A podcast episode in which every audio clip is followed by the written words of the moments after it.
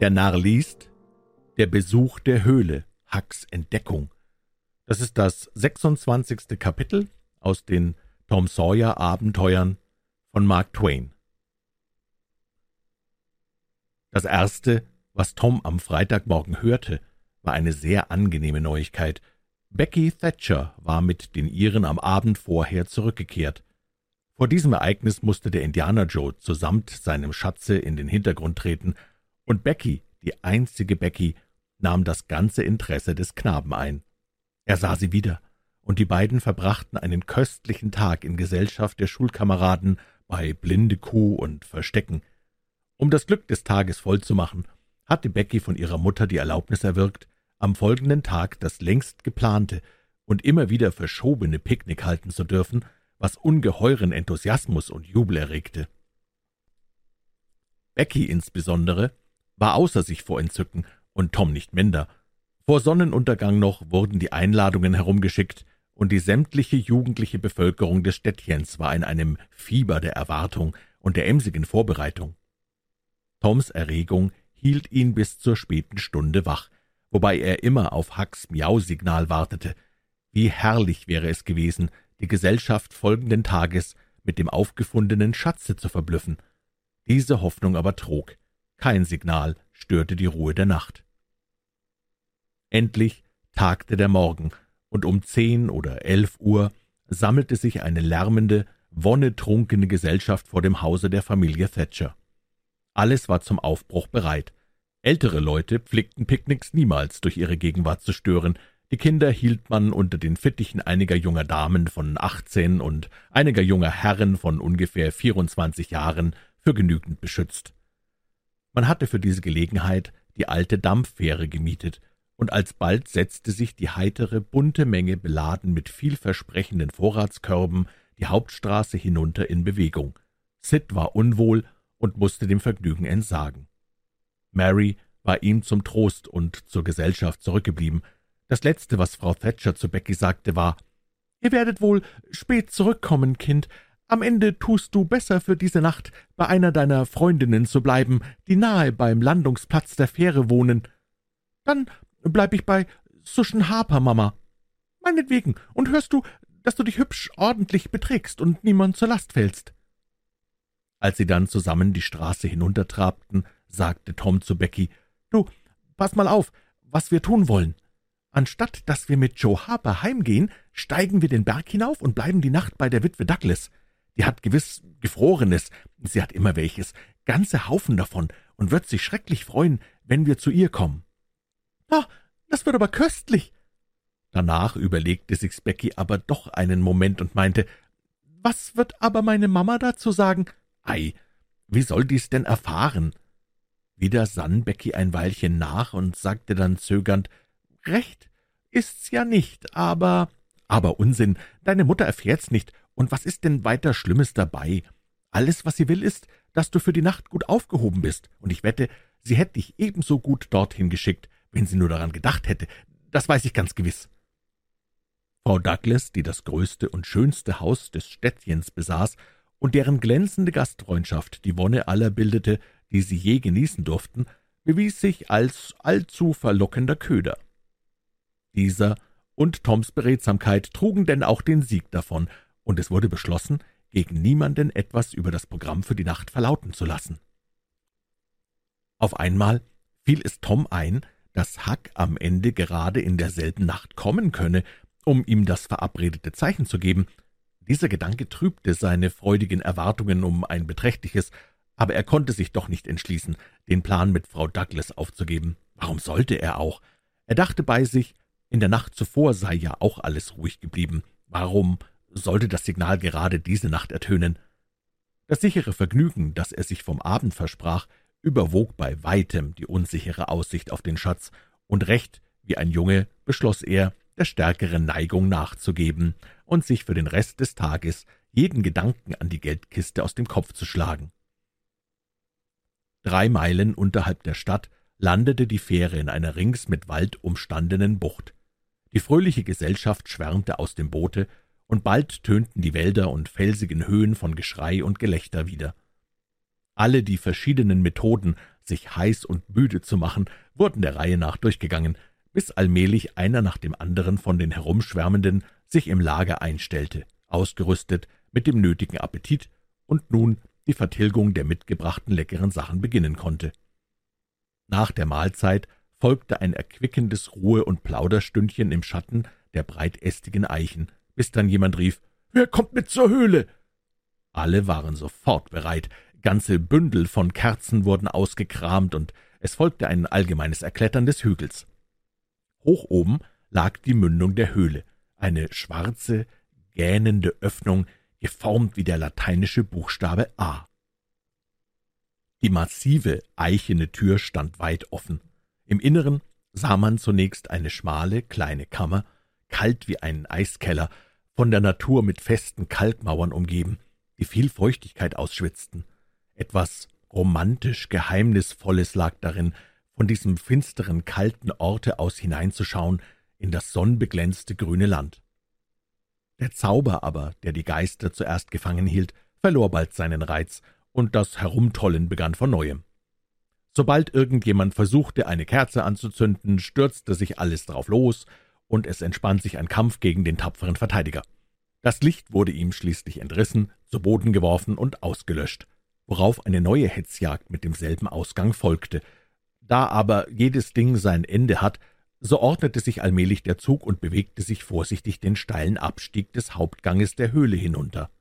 Mit düsterem, unruhigem Schein bestrahlte die flackernde Reihe der Lichter die mächtigen Felswände zu beiden Seiten, fast bis hinauf zu dem Punkt, wo sie in einer Höhe von etwa sechzig Fuß zusammenstießen. Dieser Hauptgang war nicht mehr als acht oder zehn Fuß breit. Alle paar Schritte zweigten andere, hochgewölbte und noch engere Felsspalten nach beiden Seiten ab. Denn die McDouglas-Höhle war eigentlich nur ein ungeheures Labyrinth gewundener Gänge, die ineinander und wieder auseinanderliefen und nirgends ein Ziel oder Ende hatten. Es hieß, dass man Tage oder Nächte lang durch dies krause, verschlungene Gewirr von Spalten und Klüften wandern könne, ohne jemals ein Ende der Höhle zu finden, dass man hinunter und hinunter, tiefer und immer tiefer, bis ins Innerste der Erde steigen könne und doch immer dasselbe finden würde, Labyrinth unter Labyrinth, in endloser Folge. Keiner kannte die Höhle ganz, das war ein Ding der Unmöglichkeit. Die meisten der jungen Leute kannten einen Teil derselben, und für gewöhnlich wagte sich niemand über diesen allgemein begangenen Teil hinaus. Tom Sawyer kannte von der Höhle nicht mehr als die anderen. Der ganze Zug bewegte sich noch immer geschlossen den Haupteingang entlang, allmählich aber begannen sich Gruppen und Paare zu lösen und in den Seitengängen zu verschwinden. Hier flogen sie lautlos dahin durch die unheimlichen Gänge, uneingestandenen Grausens voll, und überraschten und erschreckten andere an Punkten, wo die einzelnen Gänge sich kreuzten oder auch zusammenliefen. Halbe Stunden lang konnte man sich so meiden oder finden, ohne sich jemals aus dem bekannten Teil der Höhle zu entfernen. Allmählich fand sich ein Teil der Gesellschaft nach dem anderen wieder an der Mündung der Höhle ein, atemlos, fröhlich, glückselig, vom Kopf bis zu den Füßen mit Talg betröpfelt, mit Lehm beschmiert, aber entzückt berauscht von dem genossenen Vergnügen des Tages. Man war erstaunt, dass es da draußen mittlerweile schon beinahe Nacht geworden war. Die Glocke der Fähre mahnte seit beinahe einer halben Stunde schrill zur Heimkehr. Dieser Schluss der Abenteuer des Tages aber war ganz nach dem Sinn der jugendlichen Gesellschaft, die gewohnt war, jeden Freudenkelch bis zur Neige zu schlürfen. Als die Fähre mit ihrer tollen Fracht in den Strom hinausstieß, bedauerte nur einer an Bord die verschwendete Zeit der letzten Stunde, und das war der Kapitän. Huck war bereits auf seinem allnächtlichen Lauscherposten, als die Lichter der Fähre am Ufer vorüberglitten. Er hörte kein Geräusch an Bord, denn die jungen Leute waren zahm und still geworden, so zahm und still, wie man zu werden pflegt, wenn man sich in Lust und Übermut todmüde getobt hat. Huck sah nach, was für ein Boot dies sein könne und warum es nicht am gewöhnlichen Halteplatz anlege. Dann wanderten seine Gedanken weiter, um sich voll und ganz auf sein Vorhaben zu richten. Die Nacht war wolkig und dunkel. Zehn Uhr kam, das Geräusch der Wagen erstarb, einzelne Lichter begannen zu erlöschen, der Fußgänger wurden weniger und weniger, das Städtchen bereitete sich zum nächtlichen Schlummer vor und überließ den kleinen Lauscher sich selbst, dem rings herrschenden Schweigen und den Geistern der Finsternis. Elf Uhr nahte, Auch die Lichter der Herberge erloschen, dunkel überall. Hack harrte und lauschte. Eine lange, bange Zeit, wie ihm schien. Nichts erfolgte. Sein Vertrauen begann zu wanken. Hatte dies geduldige Ausharren wohl irgendeinen Wert? Würde es irgendeinen Nutzen haben, ob er es nicht viel besser ganz sein ließe und sich gar nicht weiter um die Sache kümmerte? Da schlug ein Geräusch an sein Ohr.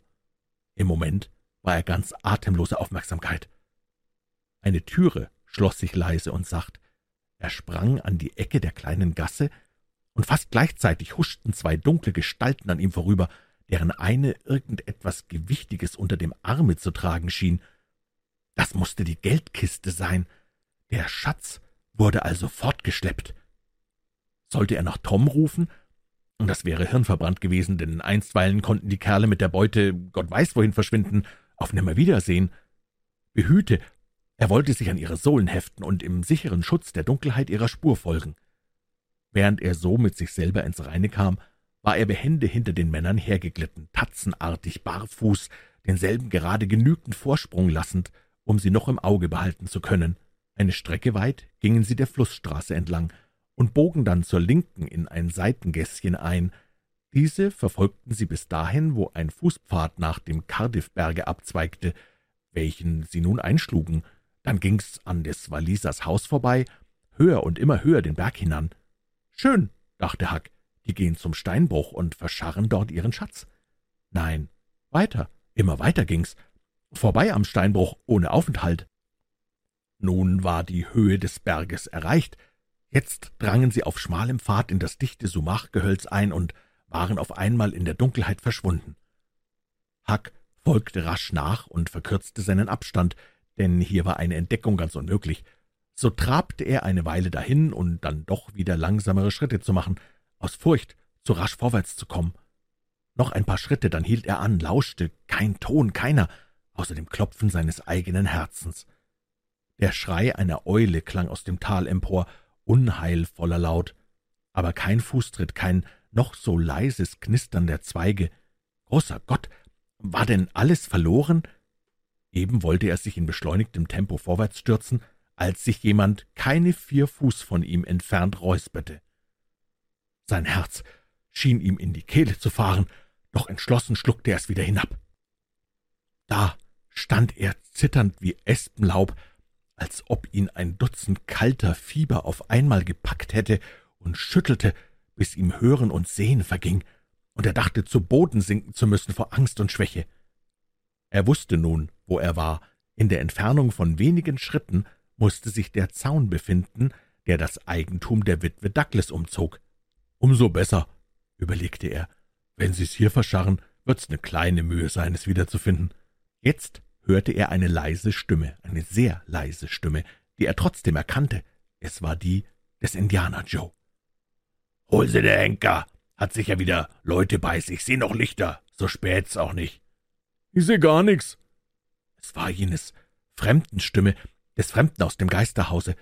Eises Kälte durchzuckte Hacks Herz. Das war also jener geplante Racheakt. Sein erster Gedanke war Flucht.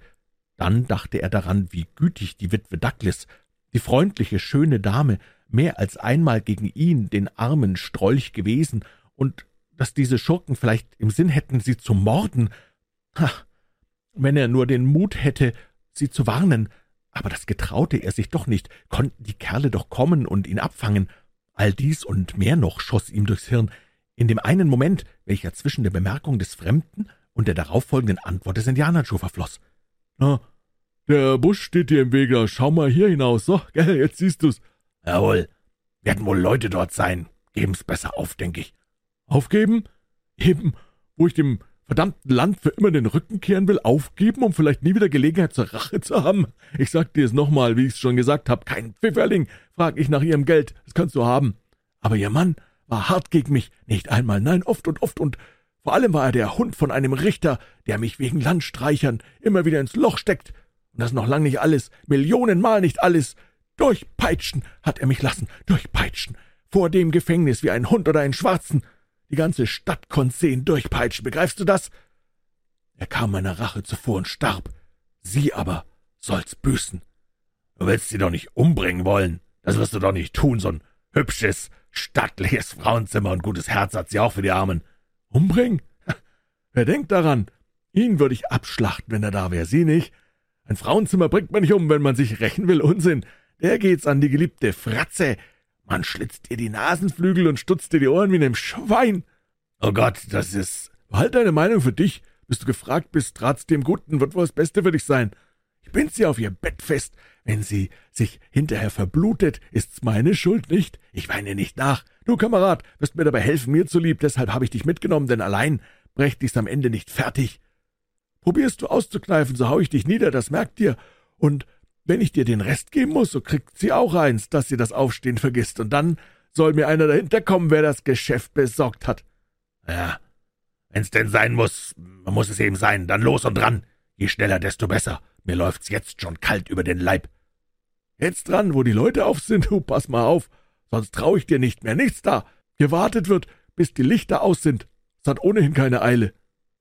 Huck wusste, dass nun ein Schweigen folgen müsse, ein Schweigen schauerlicher und gefährlicher als die mörderischsten Reden, so hielt er denn seinen Atem an und trat behutsam und verstohlen einen Schritt zurück, den Fuß vorsichtig und fest niedersetzend, nachdem er zuvor auf einem Bein balancierte, so dass er beinahe das Gleichgewicht verloren hätte, noch einen Schritt rückwärts mit derselben Umständlichkeit, denselben Gefahren, einen und noch einen, jetzt krachte ein Ästchen unter seinem Fuß. Der Atem blieb ihm beinahe aus, er lauschte. Kein Laut, tiefstes Schweigen. Grenzenlos war seine Dankbarkeit. Jetzt drehte er sich lautlos und mit der äußersten Vorsicht um und verfolgte seinen früheren Pfad zwischen den hohen Sumachbüschen zurück. Schnell und behutsam glitt er dahin. Als er dann am Steinbruch aus dem Gehölz hervortrat, fühlte er sich geborgen. Nun lieh er seinen Sohlen schwingen und flog den Berg hinunter. Weiter, immer weiter bergab, bis er das Haus des alten Walisers erreichte. Er trommelte an die Türe, und alsbald erschienen der Alte und seine beiden handfesten Söhne am Fenster. »Was zum Teufel ist los? Wer drischt an der Türe? Was wollt ihr? Schnell, mach auf! Ich sag's euch dann ja alles. Wer ist ich? Ei, ich, der, der Huckleberry Finn, schnell! Um Gottes Willen, mach auf! Sieh mal einer! Der Huckleberry Finn! Ist ein Name, dem sich eigentlich nicht viele Türen öffnen. Lasst ihn aber nur immer rein, Jungs. Wollen wir hören, was er zu sagen hat? Sagt um Gottes Willen keinem Menschen, dass ich's euch gesagt habe, waren Hucks erste Worte, als er ins Haus trat. Bitte, bitte, verratet mich nicht. Sie wird mich umbringen, so gewiss ich hier stehe. Aber die Witwe da oben ist schon oft und oft gut gegen mich gewesen, und ich, ich will's sagen, wenn ihr versprecht, nicht zu verraten, dass ich's gewesen bin. Bei Gott, da muss ja was passiert sein. Oder der Junge stellt sie nicht so an, rief der alte Mann. Heraus damit, mein Sohn, und niemand soll je ein Sterbenswörtchen davon zu hören kriegen. Drei Minuten später stiegen der Alte und seine Söhne wohl bewaffnet den Berg hinan und drangen auf den Zehenspitzen vorsichtig in das Gehölz ein, die Flinten in der Hand. Hack begleitete sie nicht weiter. Er barg sich hinter einem großen Felsblock und lauschte. Zuerst ein drückendes, angstvolles Schweigen, das dann urplötzlich durch mehrere Schüsse und einen gellenden Aufschrei unterbrochen wurde.